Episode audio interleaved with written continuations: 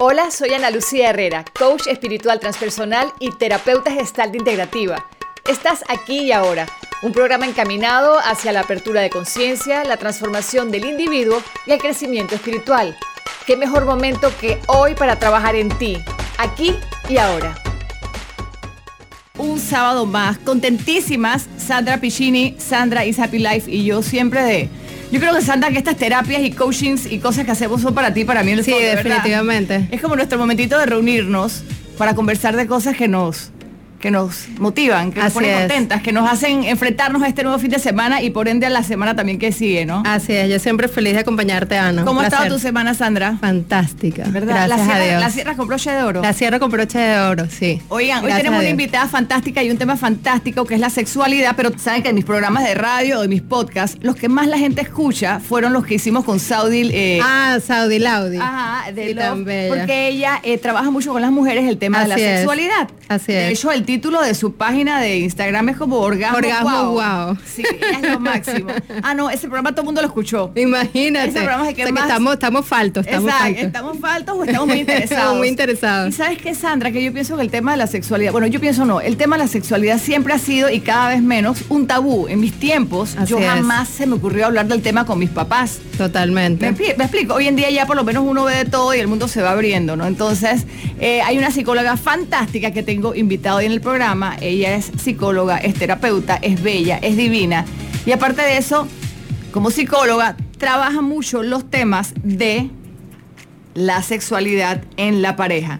Y es por eso que quiero presentarles, Saratatán, tarán. Carla Pino, ¿cómo estás, Carla? Gracias, Lucía. Pues yo encantada de compartir este sábado con ustedes dos. De verdad me siento, me siento muy honrada de poder traer estos temas. Espérate que tenemos unos problemas técnicos. Oigan, recuerden que estamos por Instagram Live también. Estamos en el live, por supuesto, y bueno, vamos a hablar de un tema muy interesante. Yo creo que todavía sigue siendo tabú. No solamente Sigue los tabú la tiempos. sexualidad. Yo creo que sigue siendo tabú. eh, inclusive te voy a poner un ejemplo rapidito y es por lo menos cuando las parejas vienen a consulta o viene una mujer a consulta o un hombre a consulta de manera individual. Jamás el motivo de consulta es algo pasa con mi parte sexual. Jamás. Wow. A uno es el que le toca, como tú sabes, ¿no? Ir indagando, tú vas entendiendo si la persona de repente esto es un tema muy complicado, hay gente que realmente no lo tolera y no lo quiere hablar, porque nos falta mucho, nos falta educarnos en el tema sexual y cuando tenemos pareja se complica, porque además él me tiene que complacer. Pero ahora él tiene que saber lo que me gusta. Carla, cuando, cuando llega la pareja a consulta, miren que el live no me están dando. Cuando llega la pareja a consulta, ese que no se atreve mucho a decir que algo no le está funcionando o que está enredado, ¿es más el hombre? Ambos. Te sorprenderías. Quiero que sepas que hay Lo que pasa es que lo del hombre es más visual y uno piensa que... Por supuesto, las mujeres somos mucho más emocionales y dice que una mujer solamente tiene orgasmo cuando tiene realmente seguridad en su pareja. Ahora, ¿qué es orgasmo? Porque muchas veces uno jura que está disfrutando el acto sexual y realmente no es así. Realmente uno piensa que de, repente tiene que complacer a la otra persona o dejarse hacer cosas que de repente a mí no me gustan tanto.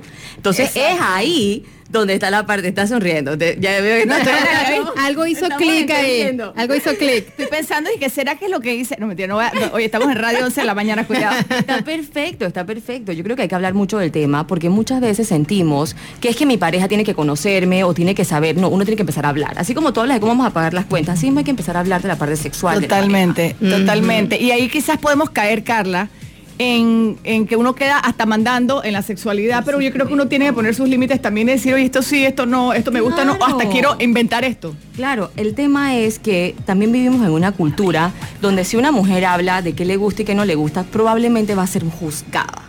¿Ok?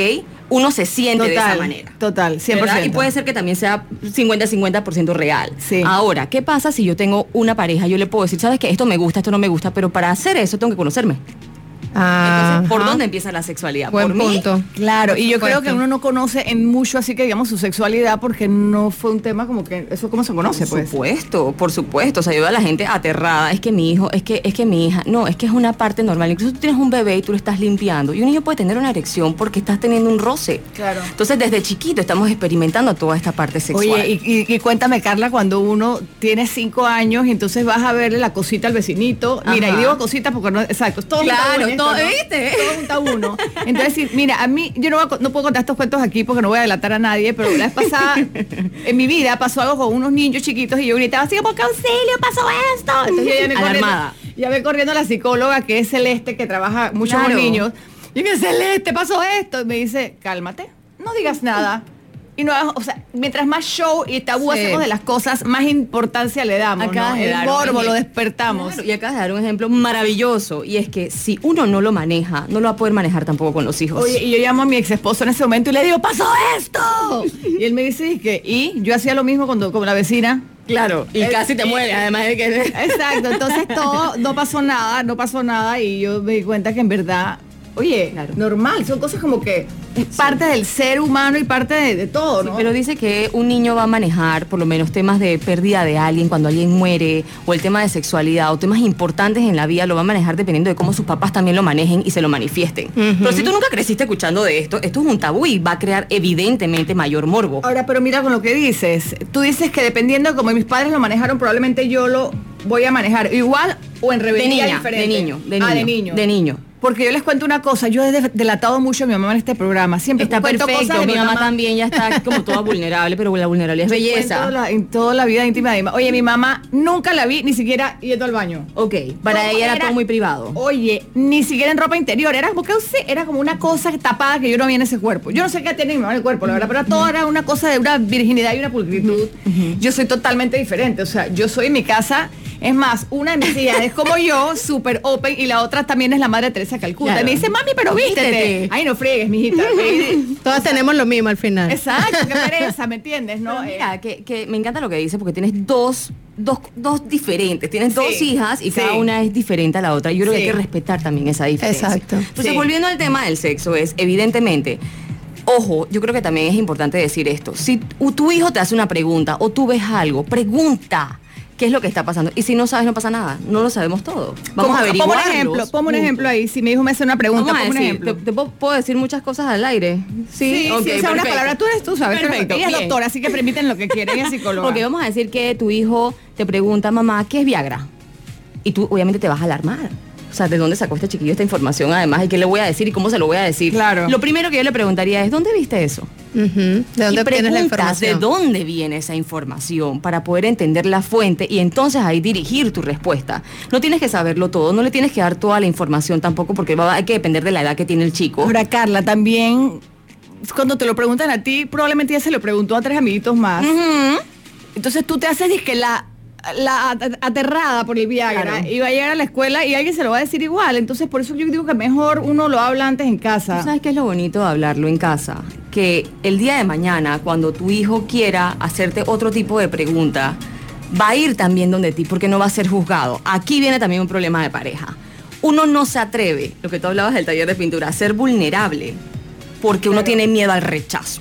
Porque si tú vas y tú le dices a alguien, es que yo te amo y siento que cuando no me contestas mis chats, me siento ignorada, eso va a ser como que es que yo le voy a decir a él que me estoy muriendo por él.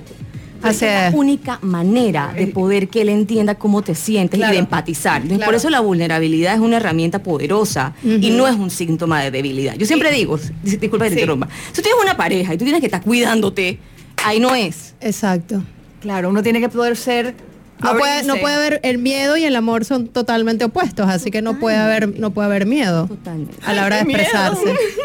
Te ibas a decirme algo de Pero sabes que Carla. Ca- Carla, Carla dijo algo ahora que, que quiero rescatar y es el tema de que, de que la sexualidad empieza en nosotros mismos o el Me encanta esa, tema. esa parte quizás creo que es como que el comienzo de todo, ¿no? Claro, y da Explícanos miedo. por dónde empezar. ¿Por dónde empezar? Número uno, si tú tienes a alguien pequeño en casa, es totalmente saludable que este niño conozca su cuerpo y decirle los nombres correctos de las partes. No la cosita, el No, pajarito. todo lo que dice Carla, yo la- todo lo que dice Carla, yo quiero interrumpirla. Dale, pero por favor, Pero eso se entonces trata. quiere decir que la conejita, la cucarachita, la Es chupichita. que eso no se llama así.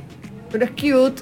Pero, pero es que eso te permite poner una barrera para no entrar en Pero otra es que hay unas palabras que tienen unos nombres todos raros. Dice oh, dije, Ajá. que lávate. el- no, bueno, sí, es- digo, eso no son palabras sucias, así que podemos decirlo, ¿no? Exacto. Y estamos en un entorno adulto y en un entorno Claro. serio. Y hasta si los niños están escuchando también. Claro. Tú vas a decirle al niño, dije, ¿cómo se llamaría? Es que no sería el nombre. Lávate el tu pene. genital, Lávate No, el pene. vagina. Pero esa palabra como que está rara. Eh, porque no lo usamos. Porque seguramente desde muy Claro. pequeña nunca la utilizaste. Entonces es rarísima, de verdad. O sea, yo la escucho y también me. No crees que a mí no me pasa. Claro que también me pasa. Pero hay que empezar a hacer eso y empezar a que los niños. eh, Si ojalá pudieran ver las caras de estas dos mujeres. Vamos mal, Ana. No, Sí. no, va muy bien, va muy bien. Yo creo que empezar a conocer tu cuerpo. Primero tienes que mirarlo. Tienes que ver cómo es, qué tiene, qué no tiene, porque es un tema de salud. Si el día de mañana tú tienes una bolita, tú tienes una ronchita, tú tienes algo, ¿cómo tú sabes que eso no estaba ahí si no te conoces? Entonces, partiendo de ahí, arranca una sexualidad. Conocerte es un tema de salud, cómo debes limpiar, incluso se lo enseña a los niños también, porque no es lo mismo un niño que se va a desarrollar a un niño chiquitito que su mamá lo limpia, o sea, es por partes.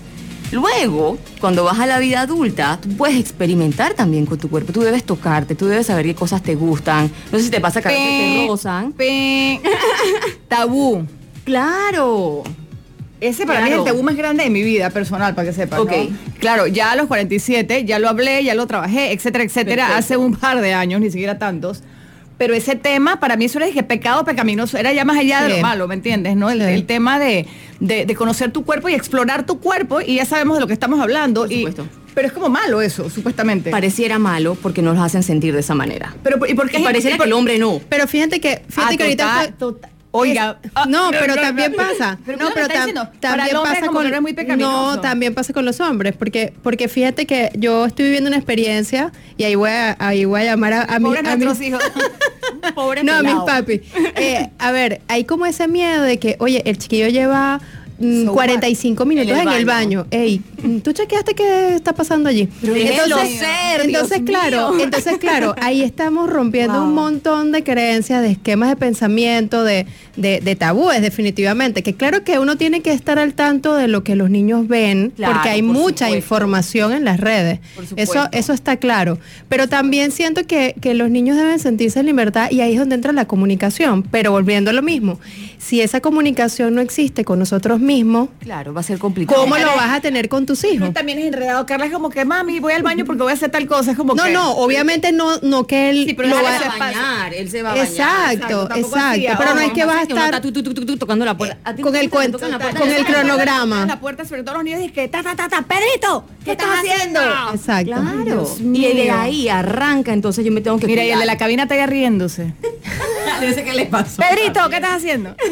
Pero ves, desde ahí también empezar a respetar los espacios. Si están en el baño no pasa nada. Eh, Así es. Yo creo que también es el límite que uno tiene que tener. Las puertas se respetan, uno debe tocar y entra. Pero hay casas donde es esta política de puertas abiertas y ojo, cada casa con su Librito. con su Claro, con su- con- le con sus normas, claro. Pero si tú me preguntas a mí y si tú me preguntas, Carla, ¿qué tú aconsejarías? Yo diría, hay que empezar por el respeto. Por lo menos, un niño que duerme en el cuarto con sus papás, él va a entrar, ese, ese es su cuarto.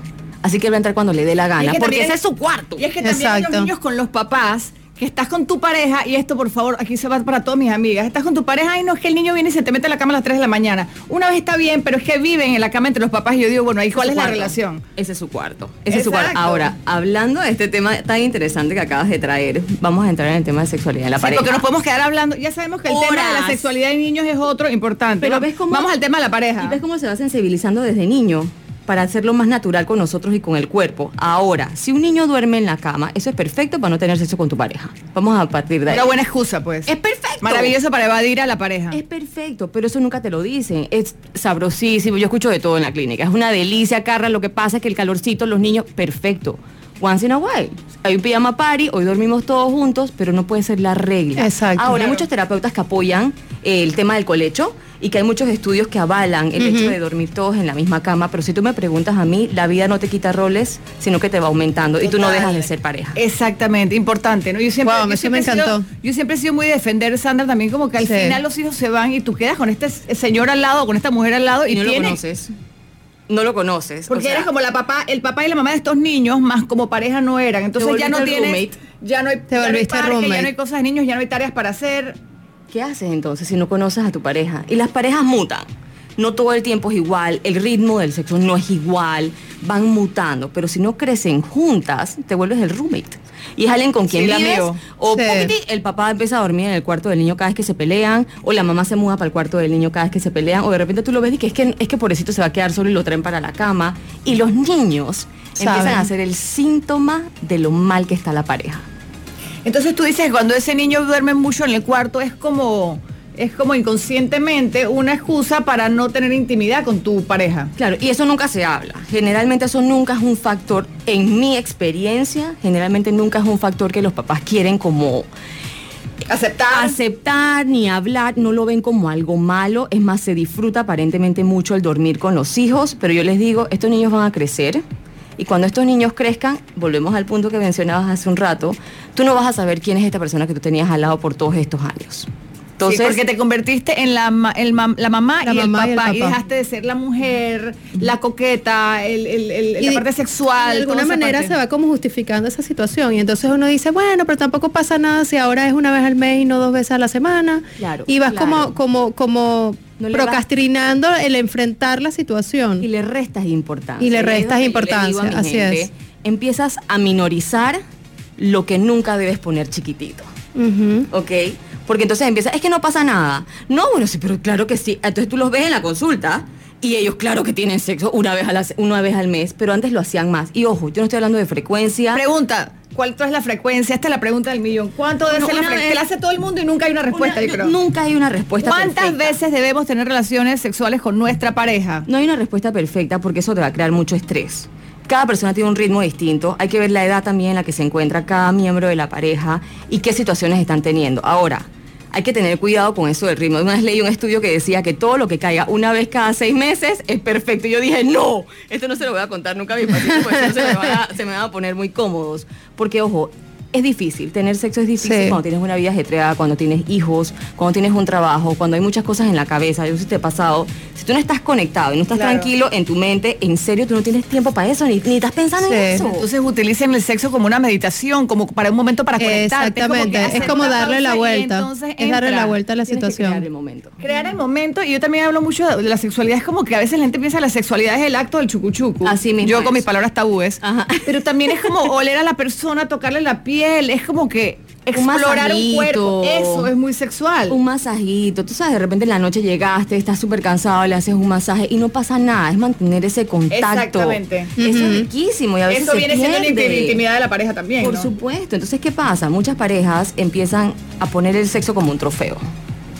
Si nos peleamos y si no nos peleamos y hizo lo que yo quería, entonces hoy podemos tener sexo. Ah, sí, sí, lo he Ah, escuchado. Estás en la reunión y el tipo mete la pata y dije, esta noche no hay nada para Ese ti", es el premio, ese es el y los premio. amigos también empiezan a fregar la paciencia a uno y que hoy le va bien, hoy le Ah, va sí, bien. Ve, Entonces el sexo empieza a ser un trofeo y no empieza a ser algo espontáneo o algo que tú quieras crear, sino empieza a ser como, es que si estamos bien, entonces podemos tener sexo. La contraparte de esto es cuando nos llevamos muy mal, el sexo es muy bueno, porque el sexo enreda.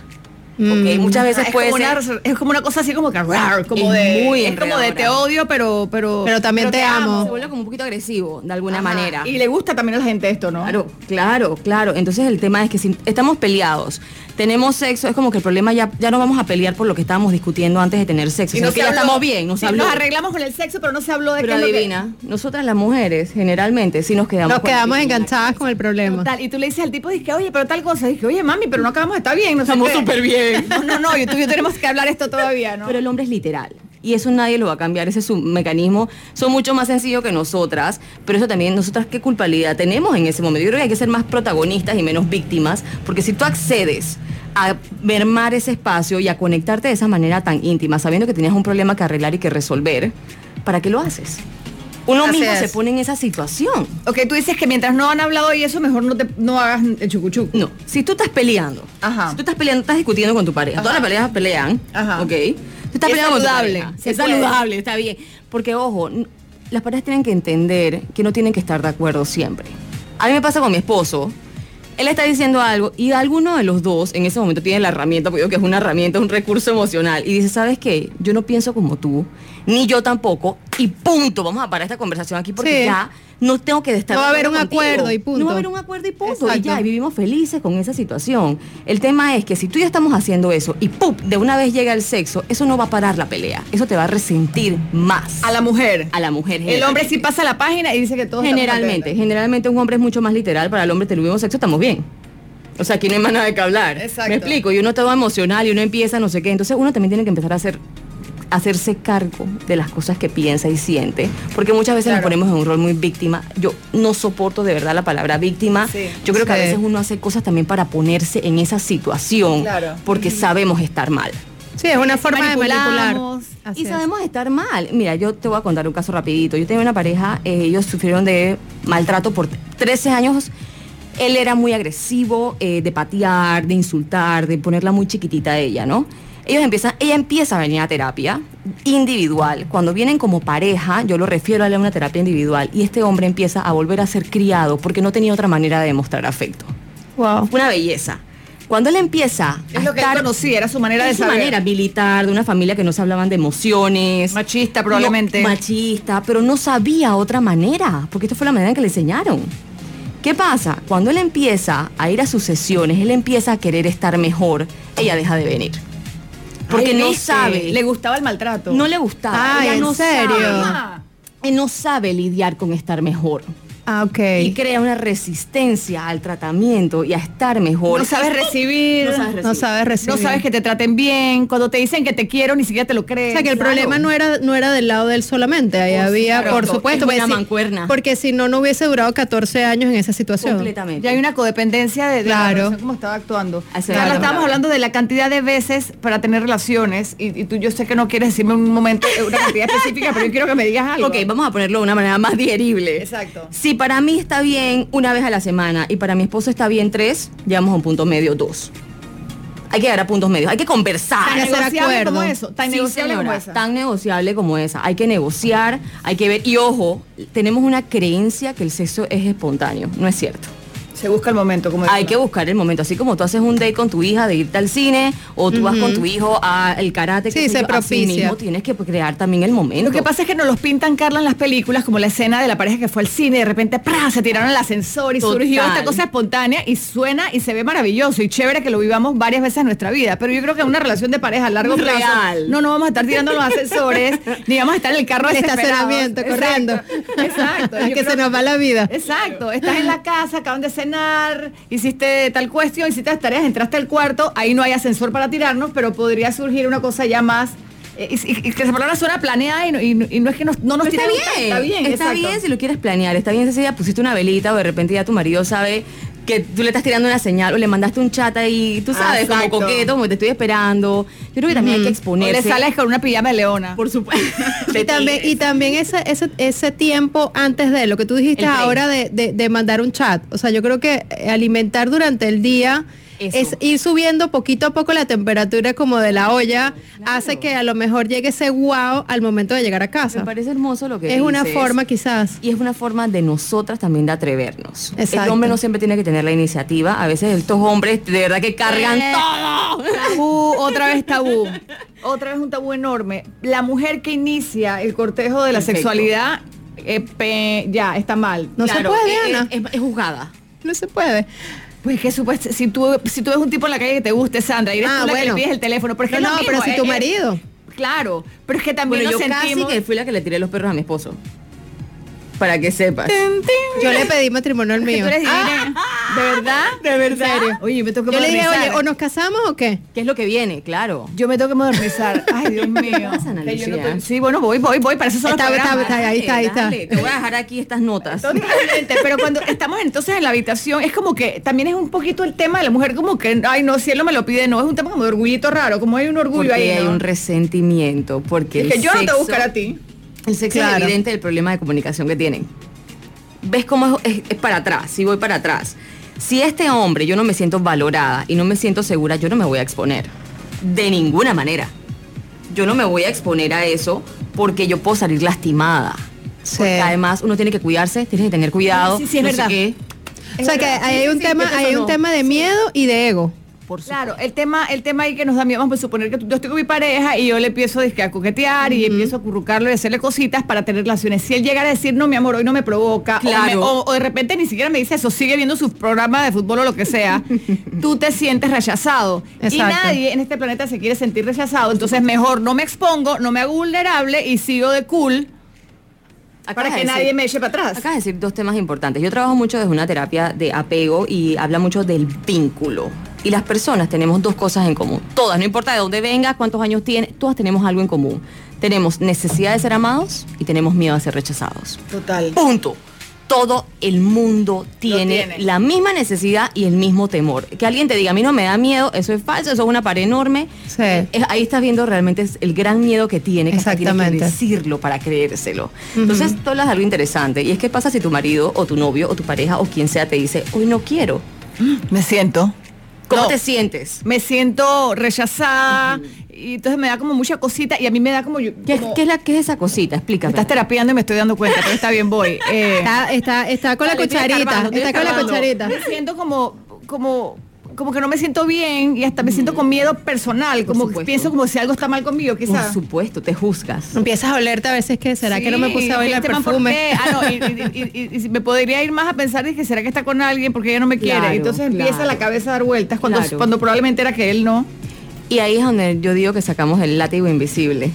Este de yo tengo algo, a mí me pasa algo, ¿qué pasa conmigo? Empezamos a darnos a nosotras mismas. Tenemos a veces mucho miedo de no ser suficientes. Y me encanta que hagan estos programas porque de verdad hay que tener salud mental. Realmente nos acostumbramos a vivir así.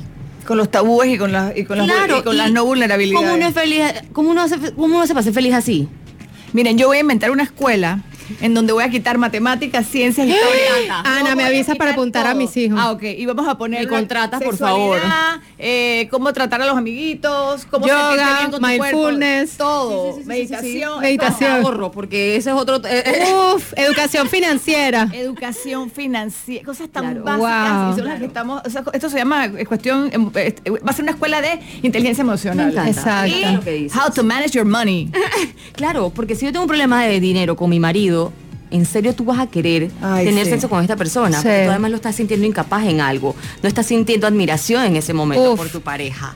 ¿Ves cómo todo tiene es un sentido? tema que no se to- el tema del dinero es tan delicado. toca. Dice que siempre hay sentimientos ahí, ¿no? Dice que yo, yo estoy de acuerdo con eso, que las- hay tres problemas básicos de una pareja que te llevan a- perfecto a una ruptura. Es la crianza de los hijos, dinero y sexo. Es impresionante. Son los tres temas que debería haber mucha más cohesión, pero esto va radica en un La crianza tema de los hijos, dinero y sexo. Y yo creo que es full dinero, mira. Bueno, Pero ahí para cada pareja, Claro. pareja eso, ¿no? Y sabes lo que pasa, que la gente cuando empieza a tener una relación de pareja, no hablan de plata. Es muy poca las personas que, porque uno viene con su creencia. Vamos a decir que yo vengo de una familia donde mi mamá me dijo el hombre te tiene que mantener. Vamos a decir que eso pasó. Pero de repente Pero mi eso nos lo esposo. dijeron a todos toda la vida y ya el mundo Ah. está cambiando y como tú aceptas que tu esposo quizás ni siquiera gana más que tú, ¿no? Tienes que hablarlo. Todo tiene que ver, no solamente el sexo. El sexo es un complemento. Las parejas son como una silla y tienen cuatro patas. ¿Ok? Y una de esas patas. Ah, te entendí, ajá. Y una de esas patas que sostiene esa pareja es el sexo, es lo que te hace pareja. Tú no tienes sexo con tu familia, tú no tienes sexo Claro. con tus amistades, tú no tienes sexo, no, tú tienes sexo con tu pareja, porque eso los hace pareja, esa intimidad que tienen. Me encanta lo que dices. Estábamos eh, reunidos antes de ayer en el book club y el libro que estamos tratando es El poder de la hora, de cartón, lo máximo y todo, pero había un tema que habla de las relaciones iluminadas y cómo también una persona debe trascender las formas y el cuerpo. Y ahí yo defendí mi sexo y mi cuestión. Pero dije, no, porque llega un momento que ya no importa. Y dije, no, no, no, pero páramela ahí. Porque para eso yo me caso mañana con Josie Jiménez, mi mejor amigo. Totalmente. Somos felices. Claro. Josie este, es, un- es gay, es divino y me hace feliz Me y nos divertimos. Josie. Pero sencillamente yo necesito, a mí me gusta que me toquen, me gusta la intimidad, me gusta un beso, me gusta el calorcito, me gusta eso y no me y no me quiero limitar a eso. Entonces no, pero es que eso ya es algo, entonces Ana Lucía, eso no es iluminado porque el cuerpo no importa. En una relación de pareja y estamos en el planeta Tierra todavía, quizás en el cielo no sé qué. Totalmente, totalmente. Y si no, yo prefiero ir al infierno, mis amores. este, la relación de pareja incluye la sexualidad. Si no, somos mejores. Para eso me voy contigo a vivir, pues. Completamente. Íntimas amigas la pasamos súper chévere. Completamente. Y me encanta que tú como mujer puedas aceptar, ven acá, me encanta que me abrace, me encanta que me toque. Oye, qué rico.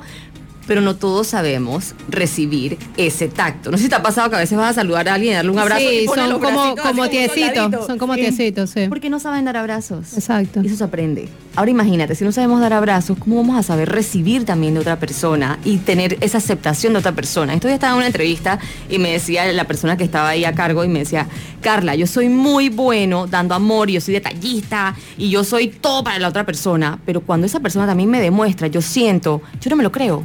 Total. Bueno, No también, también es el hecho de que nos creemos todo lo malo y no nos creemos nada de lo bueno. Si yo te digo aquí, ahora Carla, si yo te digo a ti, Carla, eres la psicóloga más bonita que yo he tenido en el programa aquí. Yo te creo, Ana Lucía.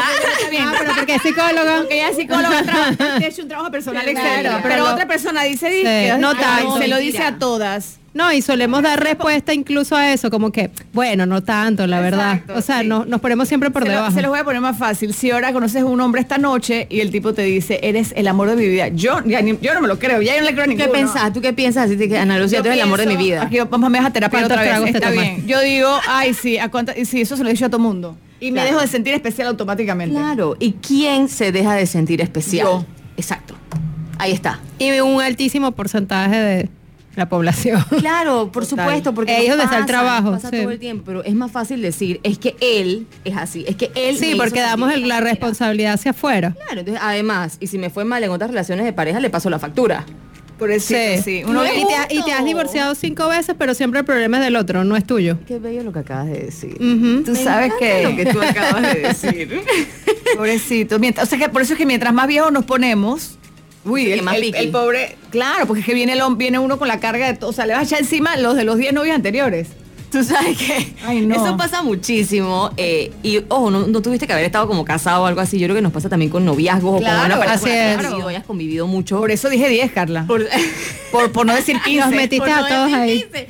Pero ahí va. Si yo estoy viendo que estoy fallando muchas veces y no estoy teniendo algo estable, ven acá, vamos a hacernos la pregunta. ¿Será que también yo tengo cierta responsabilidad de supuesto, esto? por supuesto. Carla aquí en vivo me ha dicho que la culpa es mía, pero está bien. No, pero eso es muy valiente. Quiero mi terapia, Carla. Es Sí, terapia. totalmente, Pero sí. eso es muy valiente y cuando eso empieza a pasar empiezas a sanar.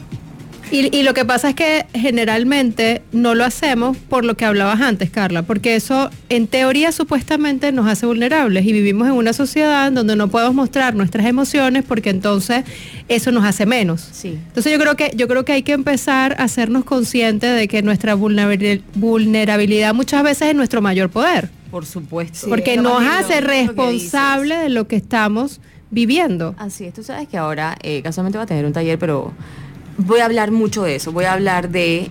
Uno generalmente quiere una pareja que el tipo te lleve a comer, te lleve al cine, que además trabaje bien, gane bien, que te pasa, o sea, El Número macho- 10. El, el macho protector, por exacto. Dios, ajá, eh, alguien que te proteja, me encanta esa palabra. Mi pregunta es, ¿qué tanto de esto que tú quieres hoy haces tú para ti? Bueno, yo ayer me compré una botella de vino rosado y me la tomé yo sola conmigo misma. Perfecto. Sandra, me hubieras llamado. Sí, no, no, comparte, o sea, tampoco. es verdad. Pero allá voy. Uno a veces no hace cosas esperando Sí. tener a alguien con quien hacerlo. Y ojo, cuando llega Sí. esta persona tampoco lo vas a hacer porque no sabes Que no lo hiciste hacerlo. primero contigo, claro. No, y hay que ver cuánto tiempo te dura eh, esa persona. Entonces vuelves a caer en lo No, mismo. y caes en una relación de dependencia que, Sigues que la, buscando, que la pobrecita. conviertes en Sigues vicio. buscando este ser por toda tu vida cuando el ser estaba contigo todo el tiempo, ¿no? Sí, tú sabes que ahora que hablamos de eso, de esperar que alguien nos haga felices, yo creo mucho en que tú tienes que empezar a ver cómo tú eres feliz y la compartes cuando llega alguien. Así es. Eso es lindo. Allá voy, es- precisamente vamos a meter de nuevo el tema del sexo. Es igual. Tú tienes que conocerte, tienes que trabajar en ti, tienes que tocarte, tienes que verte, tienes que sentirte y puede ser muy incómodo al principio, probablemente va a ser la cosa más extraña y horrible del planeta, pero después vas tú misma a como bajar los niveles de, de- de tabú y de ansiedad. Ok, hab- hablemos un poquito más de eso y aquí viene un tabú. Y la gente que está manejando no se choque, por favor. Pero Carla, ok, tú, eh, y eso lo dice, sí, eso es así. La cosa es que es como que tabú. Es difícil, es difícil. Eh, conocerte a ti misma, que tú puedas tocar tu cuerpo, que puedas disfrutar de tu sexualidad tú sola, ya lo dije. Es difícil. Estamos hablando de la palabra masturbación. Así es. Ay, lo dije. Muy bien. Entonces, eso para mi paso para. Entonces, si tú aprendes a disfrutar tu cuerpo sola, pero me da pena conmigo, es como que me siento rara, es el colmo que no tengo nadie para hacer esto, entonces tengo que hacerlo sola. Mira, las cosas vienen a mi mente, ¿no? Me encanta lo que estás diciendo. Eh, entonces yo, no puede ser que no tenga un tipo en mi vida para yo tener que estar en esto, Carla. Ajá. ¿Y qué pasa si tienes pareja y aún así quieres masturbarte? ¿En serio? Ok, mi pensamiento sería, co- Este tipo no me sirve para satisface, ah, ta- O sea, nada que ver este man, ah, o sea, sirve tan poquito que hasta yo tengo que Y seguir si conmigo. yo te digo algo como nunca va a ser tan bueno como contigo misma, porque tú te conoces más que nadie. Ok, te contestaría psicóloga que que es que a mí me encanta, que yo- para mí es una cosa de dos y que me encanta el contacto de la otra persona y los besitos y eso yo no me puedo besar conmigo misma. ¿no? Si tú te masturbas, eh, estás haciéndole como infiel a tu pareja. Hay un silencio. que Pam, pam, entró. pam, pam. Yo soy buena con los silencios, pero como estamos en la radio había que dar. Yo creo que si, si yo lo hago eso es como que al revés, yo minimizo a mi pareja. ¿no? Claro, claro, la, la cosa estaría hacia afuera. Ese es, eso es lo que estás pensando. Eso Eso, soy ese, yo, ese es tú. Pero qué interesante lo que acabas de decir. Porque además, si lo pudieses hablar con él y él supiese que de vez en cuando tú tienes este, esto contigo misma, no pasa absolutamente A nada. No, encanta, incluso hombre le eso te iba a decir, porque incluso eso puede ser un elemento súper morbo para la relación que puedes Sí, utilizar. Sí, o sea, hay sí, que verlo sí. desde la perspectiva positiva. Pero es entonces como darle una redefinición a lo que ya es. yo tengo. Y conversarlo. Ojo, de repente puedes también tener una pareja que te diga, estás loquísima, ¿cómo se te ocurre? Yo no soy suficiente.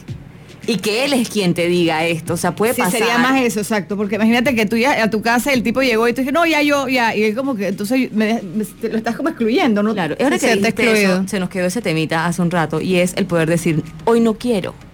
No pasa nada si hoy no quiero. Ahora, si no quieres y ha pasado cierto periodo de tiempo Y nunca no quiere hablar del tema y nunca quiere, evidentemente está pasando algo que el sexo lo está evidenciando. El sexo está haciendo la sintomatología de lo mal que están. El sexo podría ser como un, un termómetro de la pareja. Exacto, el, claro sex- que sí. el sexo Claro no es el sí. problema, sino es la alarma. Por supuesto, por supuesto. O sea, ponle ojo ahí, pero es muy difícil hablarlo. Por eso es que hay que hacer mucho de estos programas y hay que hacer Así mucho de es. educación. Dice que aquí la gente, yo estoy, estamos viendo a la gente de Instagram y estamos en radio, en- por la exitosa en vivo también.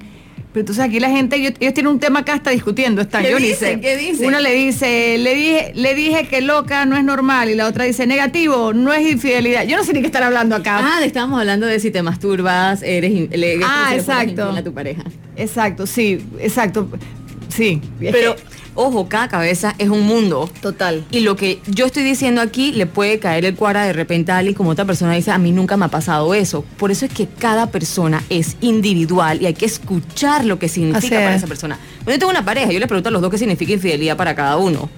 Total. Me explico, porque Sí, puede porque- ser que para ti sea un chatcito y para ti sea realmente ir al acto, qué sé yo. O sea, hay que entender lo que significa para mí, no tiene que ser para ti. Ojo que para mí desde el chatcito ya estás mal. Por supuesto. Eh, Tú nada más tirale ahí por si acaso. Ni mi infidelidad entra en ni chats, por favor. Por supuesto. Claro, y eso es lo que hay que hablar abiertamente, o sea, tener una comunicación abierta desde la perspectiva de lo que está en nuestro interior, porque si no lo decimos, la otra persona, ¿cómo lo va a saber? Ahora que dices eso, me acuerdo hace muchos años, estaba con una pareja y me fue infiel y me di cuenta. Y cuando yo le comenté, y hasta fuimos a terapia a un psicólogo y todo, él dice, dije, pero es que yo pensé que tú también, o sea, qué fresco eres tú. O sea, Te él tiró, te pensó, tiró a ti, te "Ay, que tiró". yo pensé que esto era así open. Yo dije, oh my God. Pero de verdad él era. Claro que él nunca era se había hablado. Ah, nunca lo habían hablado. Nunca lo hemos hablado. Esa fue la excusa que tiró el día del psicólogo. Dice que ¿me las personas solamente son infieles cuando se desvinculan de su pareja. ¿Cómo así? Explica. Cuando ya no hay vínculo. O sea, nadie. Y esto es desde Carla, desde mi consulta, como yo lo trabajo.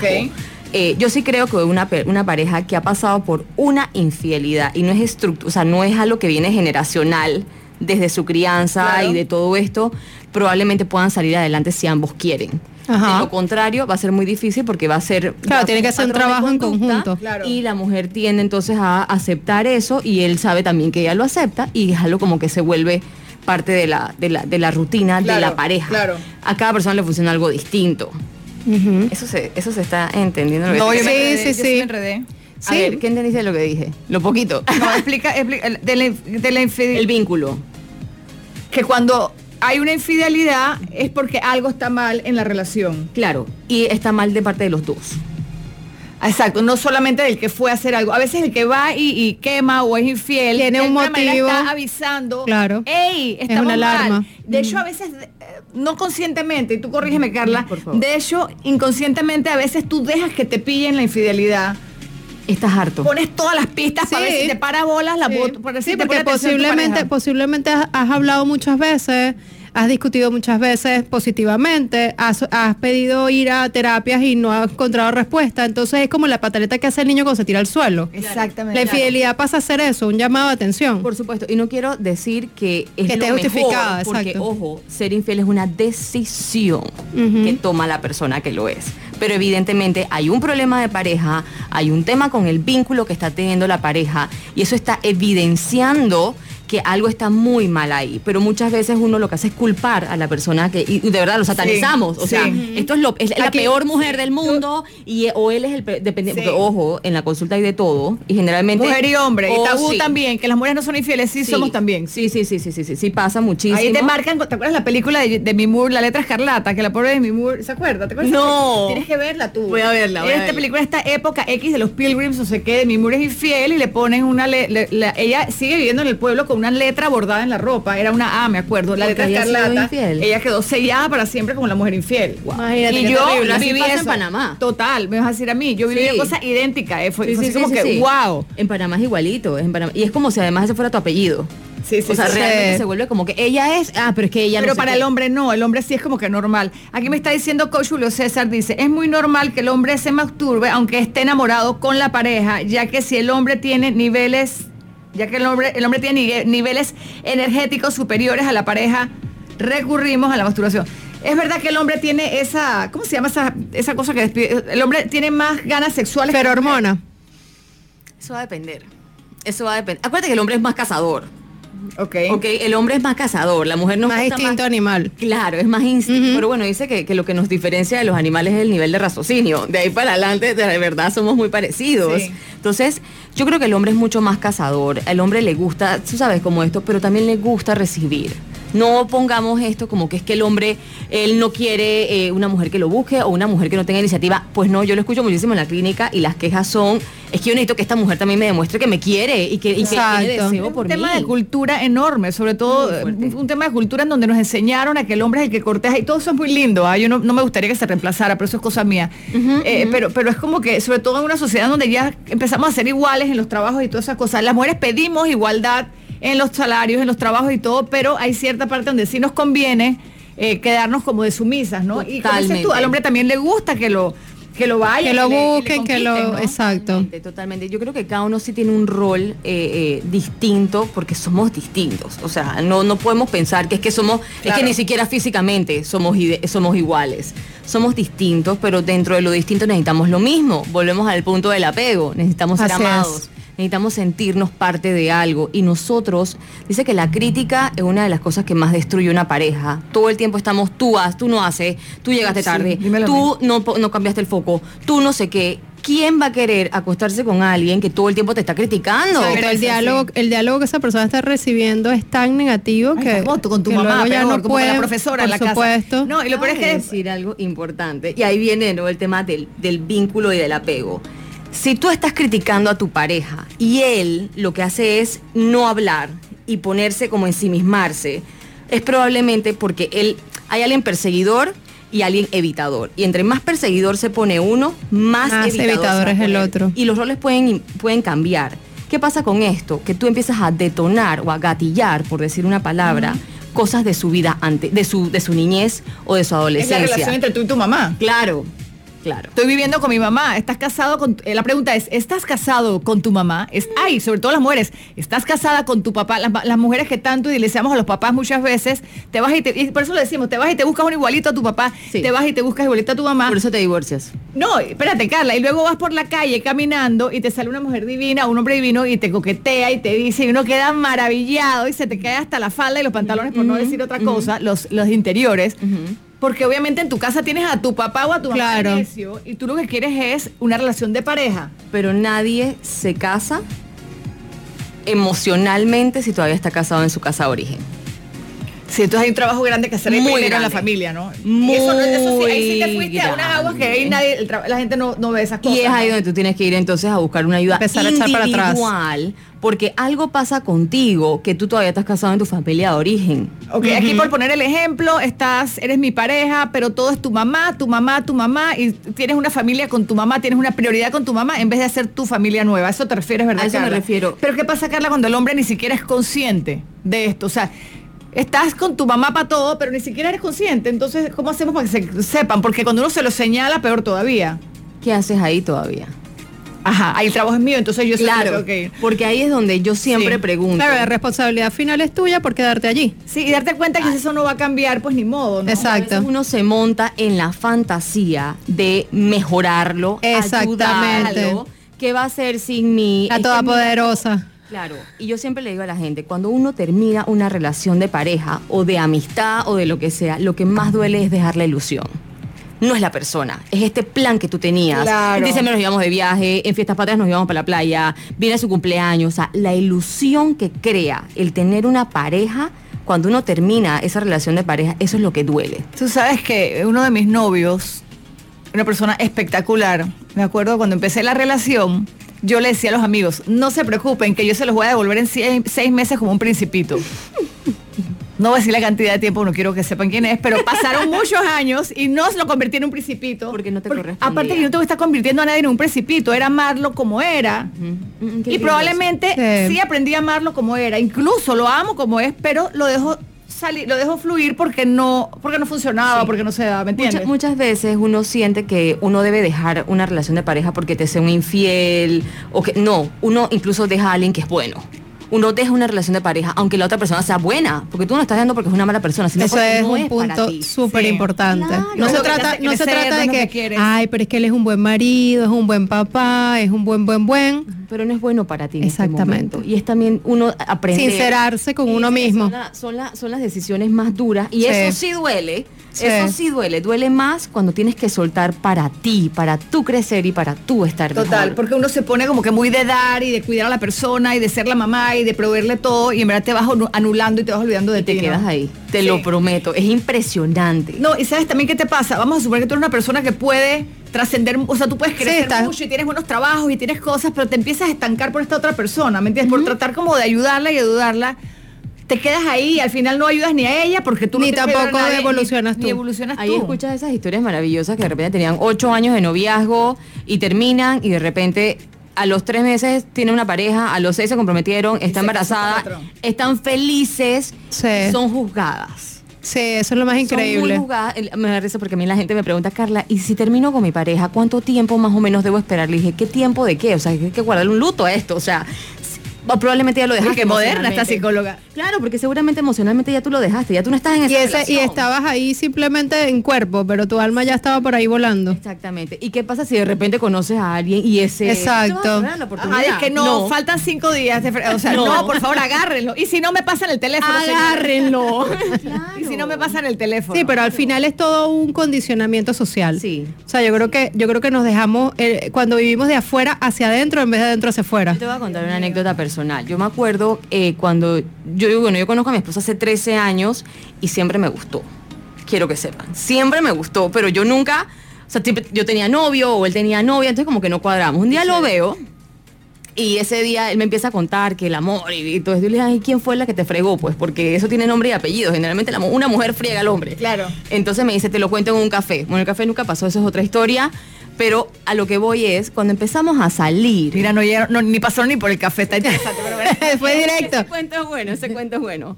Cuando empezamos a salir, él me dijo una vez, tú te puedes dejar querer. Y eso me impactó y eso Wow. cambió mi vida. Cambió mi vida en muchos aspectos. Porque tú estabas muy puesta, muy... porque estaba pasando una Muy cerrada, claro.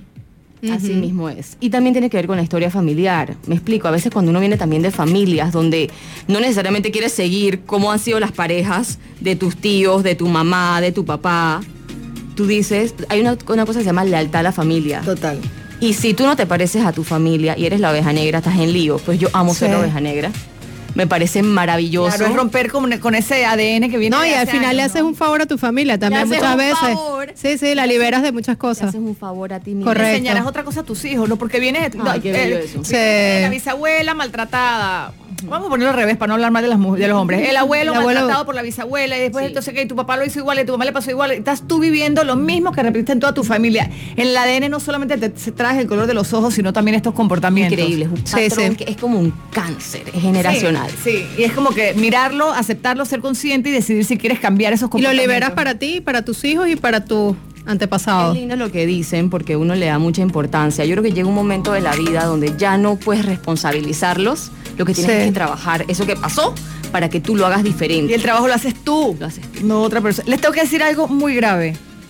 Se nos Se acabó, el tiempo, Ana. y yo no hablé con Carla de la sexualidad. Sí, dije la cosa, la cosa, la pero cosa. todo esto es sexualidad, todo esto tiene que Pero ver yo con quería más, Carla, yo quería más. Bueno, me invítame de nuevo, ya se hablamos de más. Wow, súper es interesante. quedarse en un tema porque una cosa lleva a la otra y así mismo es lo que vemos. Al sexo no es solamente el acto, el sexo es un montón de cosas, de manifestar, de cómo nos Es sentimos. como que ¿qué llevamos en el cerebro desde chiquitos. Claro, ¿Qué Las ponemos en la emociones, cama, no? así es. ¿Qué Así pones es. en la cama? Ricardo Arjona tiene una canción que dice eh, que cómo duele, ¿cómo es la cosa?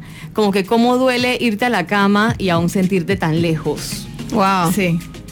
Mira, y hubo un silencio. Vamos a tener que hacer un Oye, segundo Carla, programa. Te voy a invitar. segundo, quiero hacer otro programa en donde hablemos de la sexualidad de los niños. Me encanta. Quiero hacer otro programa en donde hablemos cómo el tema de la familia influye en la sexualidad. Y por favor, el más importante de todos, la sexualidad con la sexualidad, con la sexualidad, con la, la cosita, con la pareja, que La también nos cosita, interesa la muchísimo. cosita, la cosita. Cómo podemos dejar todos esos miedos, atrevernos más, este ser la tigresa en la cama y que el hombre es. también se atreva. y- Empoderarnos, empoderarnos. de la una sexualidad. velita, un aceitito, una cremita, o sea, cualquier cosa Algo. que tengas a la mano, que en atrevernos a decir quiero y te quiero y tocar. Y nos tenemos que ir del aire aquí y ahora. Nos vemos en el programa siempre. Un beso para todos. Carla, muchísimas Muchas gracias, gracias. muchas Es gracias. Santa, como siempre, con nosotros. Y bueno, hoy vamos, hoy por favor, métale un poquito la sexualidad desde otra, desde otra visión. Mándame un co- chatcito sí. ahí. Le escriben las a redes para eso. Exacto, le escriben a Carla en direct message, le preguntan o nos cuentan. Cuéntenos que queremos saber. Un beso y Feliz hasta día. luego. Gracias. Chao.